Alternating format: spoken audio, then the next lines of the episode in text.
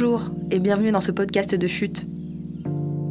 Vous êtes dans votre voiture Dans le métro En train de marcher dans la rue ou de ranger votre linge Chute, le magazine à l'écoute du numérique, vous propose cet article sonore pour vous extraire un instant du quotidien.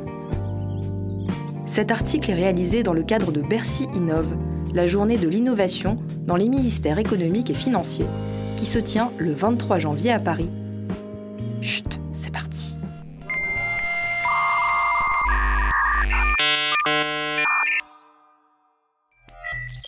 Gardez la forme à travers son écran de bureau. De plus en plus, l'entreprise s'intéresse au sport comme vecteur de bien-être pour ses salariés, notamment avec des outils numériques, pour donner envie aux collaborateurs de garder la forme. Avec ses milliers de salariés à la défense, le cabinet d'audit EY, Ernst Young, a commencé par mettre en place un espace bien-être. Cours, yoga, sport, machine. Puis, face à un afflux, il y a deux ans, une appli est lancée, afin de permettre aux collaborateurs de réserver leurs séances. Une partie de nos équipes étant nomades, ces cours leur sont ainsi accessibles et réservables facilement lorsqu'ils viennent à la tour, estime Audrey de Conclois la DRH. Une deuxième appli sera bientôt dans les smartphones des salariés d'EY.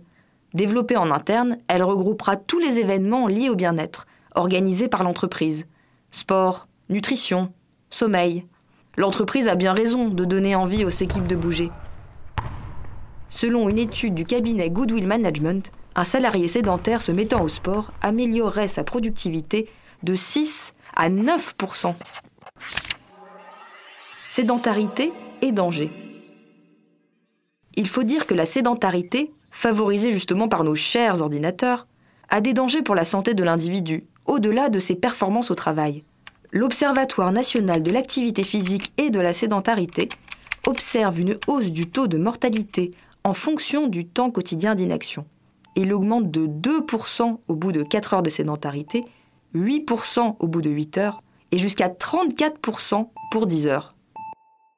Concrètement, le cerveau est moins oxygéné, le cœur perd de sa puissance de contraction, la circulation sanguine s'affaiblit. On n'en parle pas assez alors que c'est une épidémie. 80% de la population a mal au dos et tout le monde trouve cela normal. Les gens subissent des fatigues ophtalmiques à force d'être tous les jours devant l'écran. Il y a aussi la tendinite de la souris, le premier stade du syndrome du canal carpien, alarme Anne-Charlotte Vuccino. Face au danger du numérique, cet entrepreneur a développé un outil numérique. Un serpent qui se mord la queue? Ce n'est pas le digital qui doit être diabolisé, mais nous devons être sensibilisés et éduqués à une nouvelle hygiène de vie face au numérique, pour protéger nos corps et notre cerveau, estime-t-elle. Sa société, Yogist, propose à ses clients entreprises un yoga corporate pour améliorer la posture des équipes et soulager leurs douleurs. Un outil de prévention.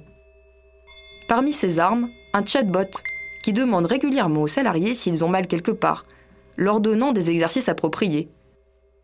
S'ils sont seuls ou en open space, les étirements seront plus ou moins discrets. Une vingtaine de groupes l'utilisent et la start-up travaille sur une nouvelle version pour 2020. Un marché en expansion. Comme yogiste, de nombreuses jeunes pousses y voient un vrai marché, à la frontière entre qualité de vie au travail, activité physique et numérique. Même son de cloche du côté de Squad Le jeu et le social motivent les individus à faire de l'activité. Nous proposons des missions et des pouvoirs magiques, le fait par exemple de pouvoir booster un collègue. Le numérique a l'avantage d'être un outil de motivation. Pour gagner des points dans l'appli, qui n'est qu'un outil, il faut bouger dans la vraie vie, détaille-t-on du côté de cette autre start-up. Une meilleure santé, mais aussi une meilleure cohésion. C'est ce qu'observe Jean-Baptiste Marcovici, fondateur de Fréquence Running, qui lance une offre dédiée aux entreprises permettant aux salariés de préparer ensemble une course. Grâce à cet objectif commun, les coureurs vont se parler, se motiver. Cela crée un vrai lien et une meilleure ambiance de travail, souligne-t-il.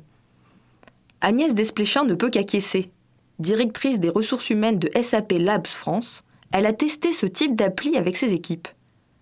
Je vois beaucoup plus de personnes marcher lors des pauses déjeuner. C'est aussi l'occasion de s'associer avec ses collègues, découvrir de nouvelles personnes, en discuter à la machine à café. Cela génère une émulation de partage, déclare-t-elle. Même constat du côté du groupe Steph, spécialiste de la supply chain alimentaire. Nous avons utilisé Squad Easy et maintenant United Heroes. Cela permet de partager un esprit collectif, de la bonne humeur. Les enquêtes que nous réalisons en interne montrent que 80% de nos salariés jugent que cela améliore la cohésion d'équipe et l'engagement.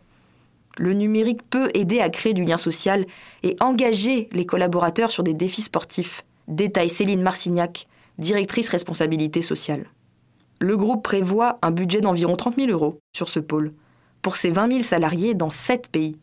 Une somme bien investie, 30% de salariés supplémentaires se sont mis à une activité physique. Attention au terrain privé. Avec une limite néanmoins, jusqu'où l'entreprise peut-elle s'immiscer dans le bien-être et la santé du salarié? Aux États-Unis, la compagnie d'assurance Aetna a proposé une prime à ses salariés augmentant leur temps de sommeil en leur offrant un bracelet connecté à porter la nuit. C'est la limite.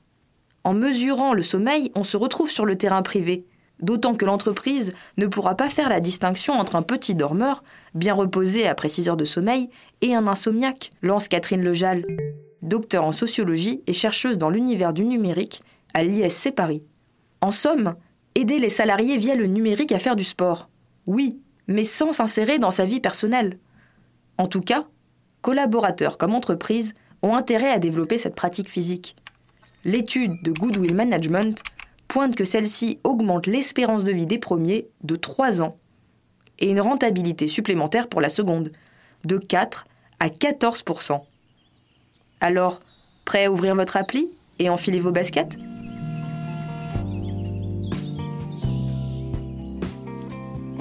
Cet article vous a plu? Retrouvez tous les podcasts de chute sur SoundCloud et les plateformes de téléchargement. Soutenez-nous en ajoutant 5 étoiles sur iTunes et surtout en en parlant autour de vous.